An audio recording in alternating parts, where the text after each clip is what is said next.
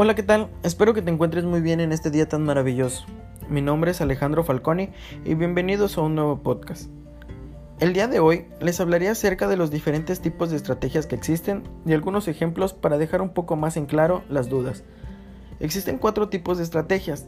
Dentro de estas están las de integración, las intensivas, las de diversificación y las defensivas. De cada una de ellas salen diferentes métodos, de los cuales te platicaré en un momento. Primero te hablaré de la estrategia de integración. La estrategia de integración busca controlar o adquirir el poder negociador de los distribuidores, los de los proveedores o de la competencia. Así pueden disminuir las amenazas que hay en el ambiente. El principal método de la estrategia de integración es hacia adelante. Este método implica adquirir o entrar la propiedad sobre distribuidores, comprar o asociarme con los clientes. Hace que una empresa adquiera más canales de distribución, es decir, sus propios centros de distribución, los almacenes y tiendas al detalle. Dos ejemplos de este método son la constructora Nova, que creó su empresa inmobiliaria Nova. Así, puede no depender de ninguna empresa externa para la venta de sus inmuebles y disminuye el poder negociador de los proveedores. Y Home Center Sodimac, que antes solo vendía los materiales y ahora también presta sus servicios de construcción a sus clientes. El siguiente método es hacia atrás.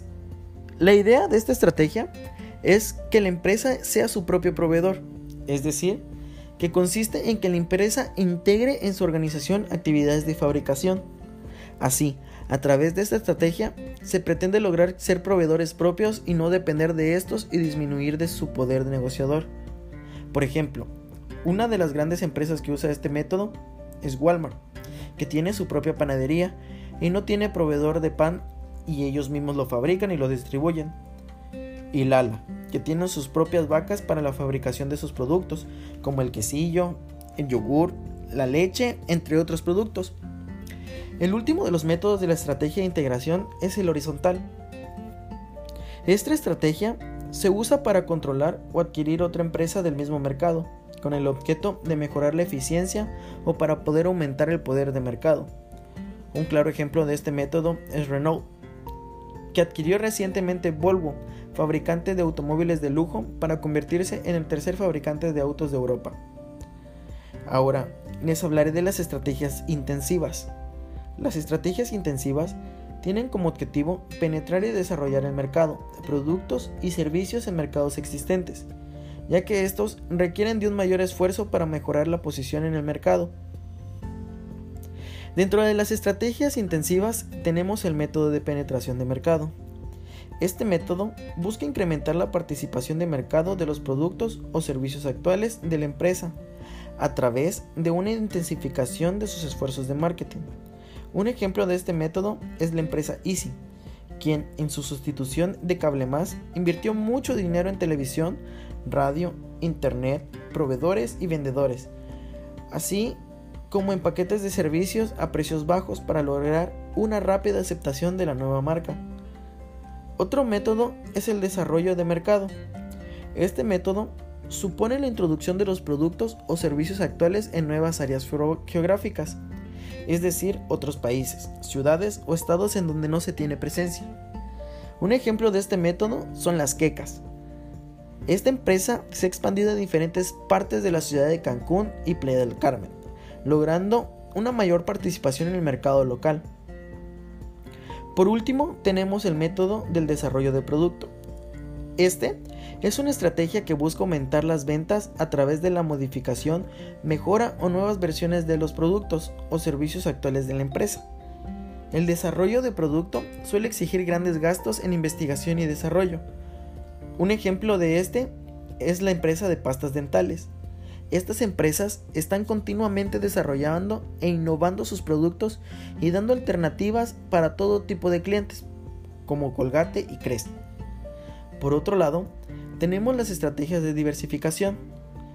Esta puede aplicar cuando la organización amplía su variedad, ya sea de productos o servicios que ofrece a sus clientes, para incrementar sus utilidades o lanzar nuevos productos a mercados nuevos o en, o en el actual. Dentro de esta tenemos las no relacionadas. esta estrategia se basa en incorporar nuevos productos que no están relacionados con nuestra actividad principal, pero enfocados en nuestros clientes actuales y también en nuestros nuevos clientes. Una empresa que aplica este método es Adidas, que lanzó su línea de perfumería, perfumes, desodorantes, colonias y relojes. Dentro de estas también tenemos las relacionadas, que se basa en la incorporación de productos y o servicios nuevos, pero relacionados con la actividad fundamental de la empresa. Un ejemplo de las relacionadas son los perfumes de Antonio Banderas. Un principio fueron creados solamente para hombres y por su gran demanda crearon perfumes para mujeres. También están las estrategias defensivas. Estas surgen cuando existe la necesidad de resguardar los activos de la empresa, los mercados, así como los clientes y proveedores. Dentro de esta existe el recorte de gastos que ocurre cuando una organización se reagrupa mediante la reducción de costos y activos a efectos de revertir la caída de ventas y utilidades, y cuando está teniendo pérdidas. Por ejemplo, Coca-Cola, que descontinuó la Coca-Cola sabor vainilla porque no le daba las utilidades que esperaba. También está la desinversión. Esta suele utilizarse con el propósito de recaudar capital para realizar más adquisiciones o inversiones estratégicas, así como Bimbo se deshizo de Ricolino.